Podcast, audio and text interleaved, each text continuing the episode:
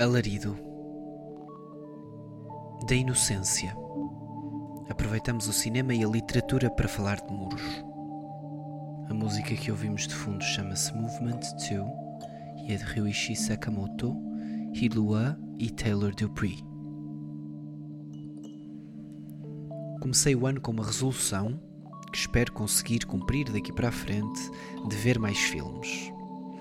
A minha formação é em cinema e sempre gostei de descobrir outros olhares através da câmara. Tiro prazer de acompanhar as minhas séries preferidas, mas o arrojo formal e estético que o formato filme permite e encoraja sempre me entusiasmaram mais. Infelizmente, vinda a rotina, vinda a passividade do cotidiano, a facilidade de submergir no marasmo da espuma dos dias, abocanha algumas vontades mais efervescentes. Por isso, foram poucos os filmes que vi no ano passado. Despender de duas horas ou mais numa noite soava-me a um gasto de tempo livre ou não útil se capitalizarmos o pensamento que poderia utilizar noutras coisas. Tantas coisas, tantas outras coisas que acabava por não fazer, perdido na escolha infinita que desembocava no nada. O nada muitas vezes tinha a forma de dois ou três episódios de uma qualquer série que no fim de contas tinha a mesma duração que o tal filme que acabava por não ver. Assim, novo ano, mais filmes. Menos tempo a perder tempo a escolher o que fazer com o pouco tempo livre. Ano novo, mais livros. Recuperar o hábito de outrora e enfardar a cabeça de palavras. Enfardar não é a palavra certa, tem uma conotação negativa, como se empurrasse palavras intermináveis para o cérebro, como um fígado de pato atolado, farto a rebentar, um foie gras palavroso.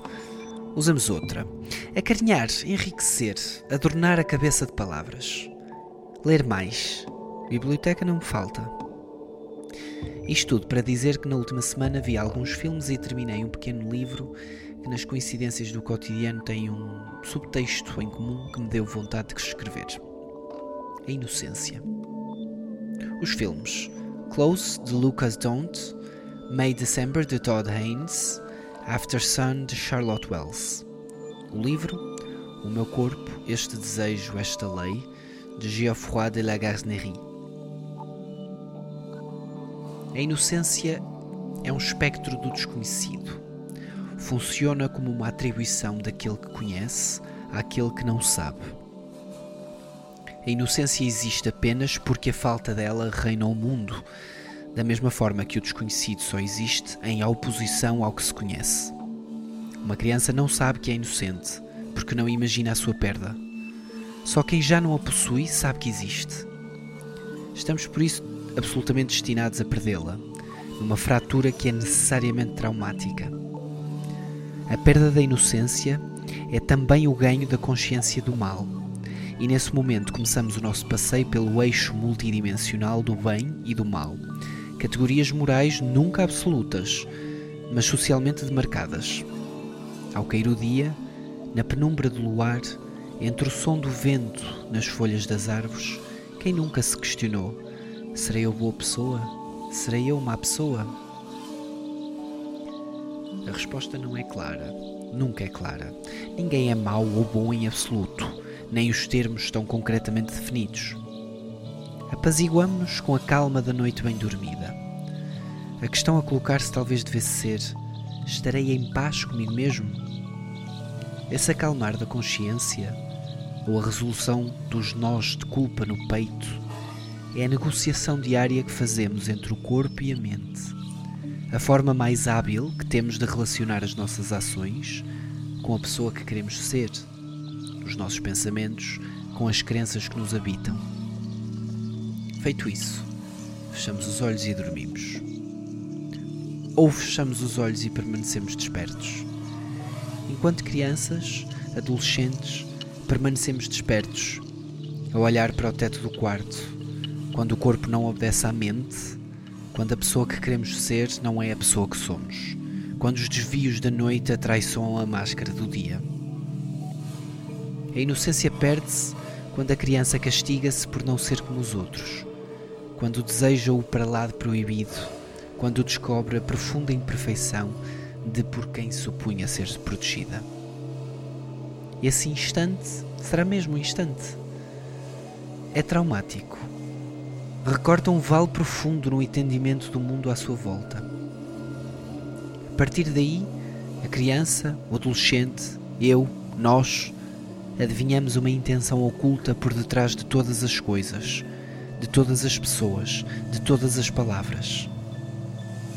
A mesma fatalidade furtiva que cresce dentro do peito, destabilizando-o, atirando-o para uma imensidão de dúvidas, do questionamento do eu, do sentimento, da emoção à flor da pele tão característica desta idade. Esta furtividade, por isso a perda da inocência, é a fonte da máscara e o fruto do trauma. O eu, enquanto pessoa, crescerá assim ao redor dela. Torna-se o adulto, tornamos-nos o adulto, enredado no desbravamento da construção da máscara, procurando o que é o verdadeiro eu dentro do eu construído. Ainda existe alguma coisa? Ou esta construção passou a ser a verdade única? Não vou dissecar os filmes e o livro porque gostava que os visses e lesses. São obras de alta qualidade e, no caso dos filmes, emotivas. No seu livro, Lagasnerie lançou tópicos provocadores, mas que me fizeram questionar algumas crenças que eu tinha e principalmente mostrou-me formas diferentes de se abordar o assunto da violação, abuso e assédio sexual. O livro é muito curto, sucinto, claro. Aconselho largamente. A nossa relação com a inocência não é simples. É demasiadas vezes politizada e usada como arma contra, sobretudo, a diversidade sexual e de género. A inocência atribuída às crianças é mais que qualquer outra coisa uma negação da sua integridade psicológica e intelectual. As crianças não são idiotas nem aluadas. São seres imensamente empáticos e compreensivos. Entendem a novidade numa relação de encaixe com aquilo que já conhecem e por isso não a rejeitam. São curiosas, receptivas, aventureiras. A preocupação insidiosa de muitos adultos retrógrados em relação à exposição das crianças a diferentes expressões de género e sexualidades é, por isso, uma violência contra elas, uma castração da sua natureza e, no fim de tudo, um fator determinante na fratura da sua identidade que provoca a perda da inocência. Essa é a violência sobre as crianças que consentimos, a constituição permanente de paredes de ferro e arame farpado contra o crescimento e incentivo da sua natureza empática e receptiva. Que mundo teríamos se deixássemos a inocência correr o seu próprio ritmo? Se aceitássemos as falhas de cada um como partes integrantes fundamentais do eu, para que não se revelassem um choque para as crianças que protegemos, se acolhêssemos a diversidade e diferença sem condições nem questionamentos imbecis, se confiássemos e acreditássemos mais nos nossos filhos, deixando-os percorrer o seu mundo sem impedir a dor ou o sofrimento. Não tenho filhos e por isso não estou qualificado para falar dessa experiência, mas já fui criança um adolescente enclausurado em muros plantados pelo mundo à minha volta. A minha ruptura com a inocência foi a negação de mim mesmo a que me acometi, que resultou na vergonha, no ódio, na vontade de me reduzir, de ser invisível, imprescrutável, de ser eu próprio uma das paredes de arame farpado com que convivi durante tanto tempo. A minha inocência foi-se quando percebi que não era como os outros e por isso errado esse trauma não se cura com a aceitação daquilo que me diferenciava dos outros, porque nessa altura, como um cancro, esse asco já se tinha alastrado para o resto do corpo, para o resto da mente. A minha vida adulta é uma constante luta pela cicatrização da ferida profunda que a vergonha causou. Culpo os dedos apontados à minha cara que pintam a minha adolescência. Culpo as palavras odiosas raspadas em paredes e muros aleatórios. Culpo a passividade permissiva de uma sociedade que não queria saber. Culpo, mas não me exalto, nem me chateio, nem perco o sono. Os dedos não entendiam o que apontavam, as palavras não sabiam o que significavam, a sociedade não estava atenta. Hoje é diferente. Recuso a ideia da ignorância. As paredes que hoje se erguem não são por falta de conhecimento, mas sim pela recusa ativa do progresso e pelo medo da consciência da imprevisibilidade e pequenez da vida humana. Isto não pode ser motivo ou razão para a prisão do crescimento, do conhecimento.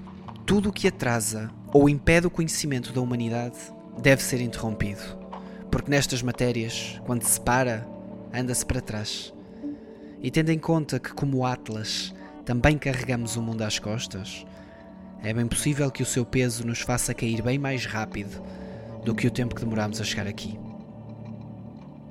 Aguarda a tua resposta com expectativa se quiseres partilhar. Um abraço, Miguel.